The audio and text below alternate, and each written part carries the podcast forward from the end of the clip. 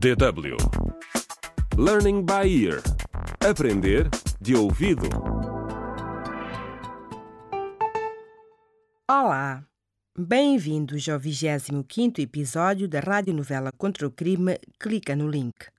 Telmo, o perito em tecnologias de informação, que tem trabalhado com a polícia, descobriu que Zaina, a jovem que foi apunhalada, foi vítima de uma fraude online. A estudante universitária precisava urgentemente de dinheiro para pagar as propinas. Miguel, um colega de Zaina, contou a Telmo que a jovem fazia parte de uma comunidade de apostas online. O episódio de hoje tem lugar na esquadra da polícia, onde se encontram os agentes Sara e Frederico.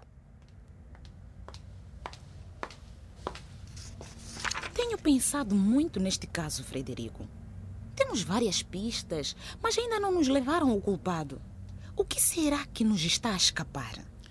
Olha, Sara, eu voltei a falar com o Mauro mais uma vez, o namorado da Zaina. Sim. Como tínhamos combinado depois da visita à Carolina. O que descobriste?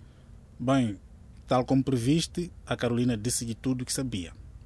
Ela agora já sabe que a Zaina foi vítima de uma fraude por e-mail. Uhum. Disse-me que ela pode ter usado um smartphone que ele lhe deu como garantia para pedir dinheiro emprestado. Hum, essa informação pode ser muito útil para a nossa investigação. É, mas sabes, eu tenho algumas dúvidas sobre essa Carolina.